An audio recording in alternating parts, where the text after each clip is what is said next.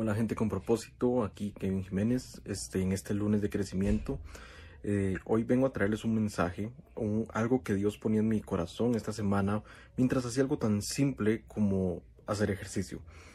Esta semana mientras hacía ejercicio, específicamente mientras saltaba la cuerda, Dios ponía algo en mi corazón, me enseñaba dos puntos y es lo que hoy quiero traerles a ustedes. El primero de esos es que no te afanes. Ahora, cuando estaba saltando la cuerda, yo recuerdo que yo me ponía estos desafíos.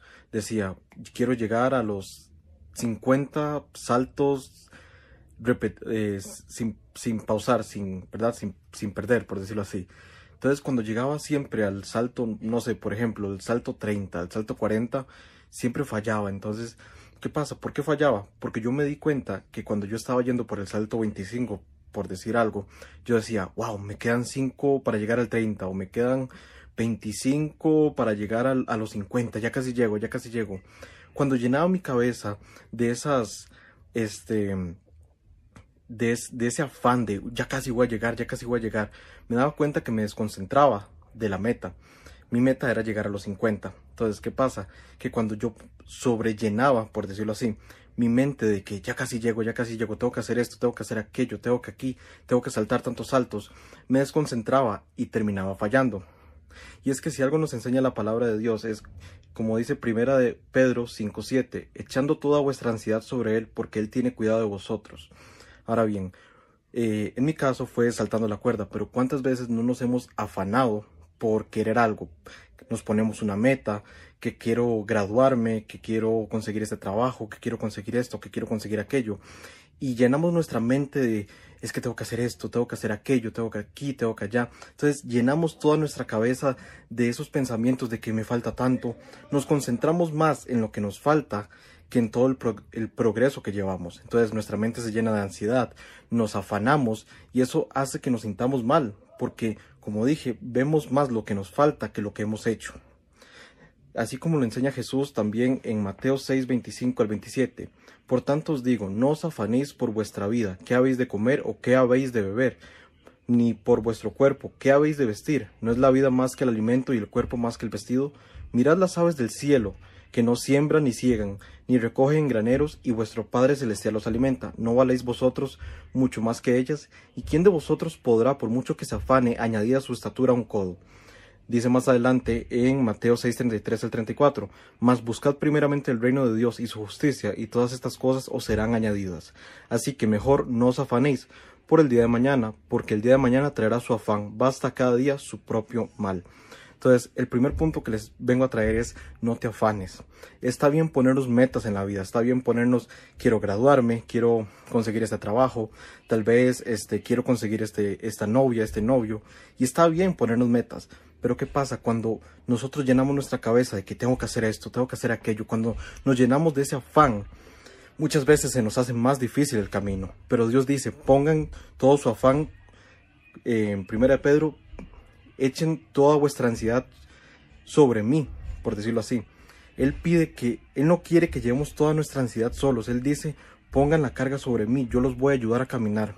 Y eso es muchas veces lo que nos cuesta. Entonces, el primer punto que les traigo es, no te afanes, pon esa ansiedad sobre Dios. Como dicen proverbios, pon tus planes en las manos de Dios y Él va a firmar tu, tu camino. Él te va a llevar por un camino donde vas a conseguir esa meta porque si te afanas puedes hundirte. Recuerda que cuando Pedro estaba caminando por las aguas, él no se hundió porque estaba pasado de kilos o algo, no, él se hundió porque vio más a la tormenta, vio más el problema, vio, vio más, vio más allá que Jesús. Entonces, cuando Pedro estaba caminando sobre las aguas, él se hundió. ¿Por qué? Porque vio que la tormenta era más grande, que, que la tormenta era, eh, se veía fea, se veía, verdad, grandísima. Él tuvo miedo y quitó su mirada de Jesús, tuvo miedo, perdió la fe por unos segundos y se hundió. Entonces lo que te digo es, no te afanes, pon tu ansiedad en Él, Él pon tus planes en sus manos y Él te va a ayudar a llegar a esa meta.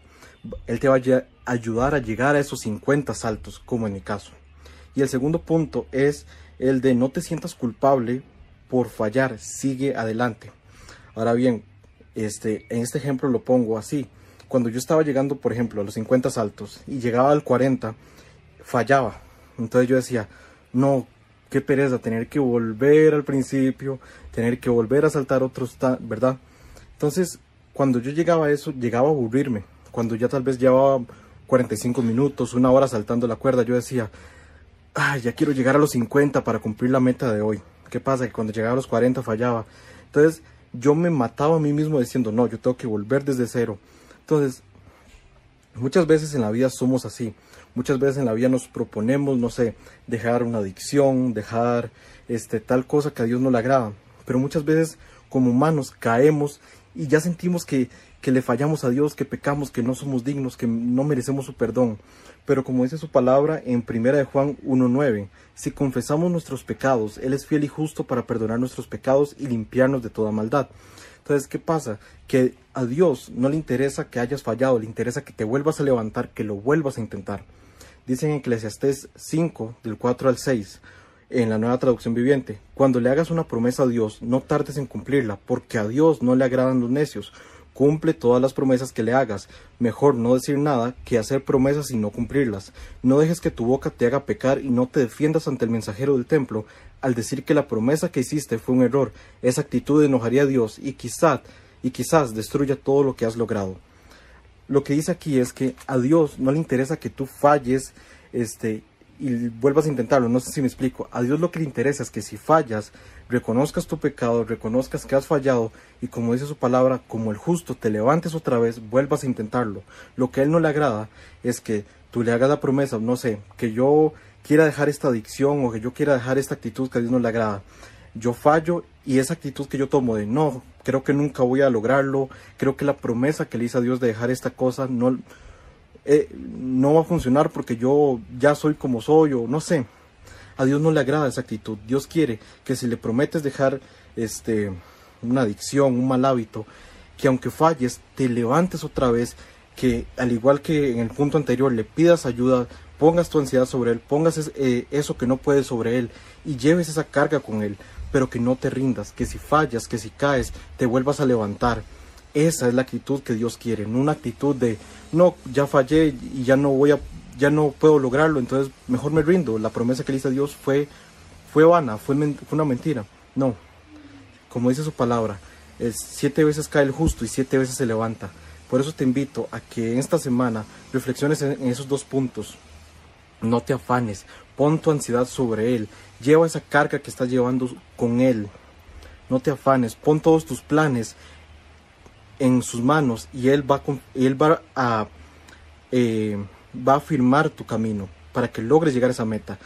No, no te concentres en todas las cosas que te faltan para llegar a esa meta. Concéntrate en que tienes una meta y tienes, ya llevas progreso, no te rindas. Y eso va con el segundo punto.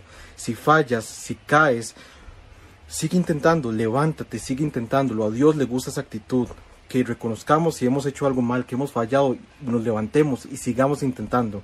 Por eso te invito, y como le titulé este video, te invito a que, al igual que yo esta semana, si fallas, si te afanas, si tienes que volver a iniciar, empieces a decir, no, ahora me toca a mí saltar la cuerda con Dios. Porque eso es lo que me pasó. Dejé mi afán, y cuando me di cuenta ya estaba llegando a los 50, 60, 70 saltos sin parar. ¿Por qué? Porque Dios me enseñó que con la, con la ansiedad no iba a llegar a ninguna meta si estaba con tantos pensamientos intrusivos. Porque puse mis planes en sus manos y, muchas, y puedo poner tantos ejemplos. Entonces, en esta semana te invito a hacer eso, a saltar la cuerda con Dios, a dejar tu afán de lado, poner sus, tus planes en manos de Él y que Él te este, afirme tus caminos. Y segundo, si fallas, no te sientas mal, levántate, pídele perdón si tienes que pedirle perdón a Dios y sigue adelante, no te rindas, porque a Dios le encanta esa actitud de un justo que falla, que cae y se vuelve a levantar.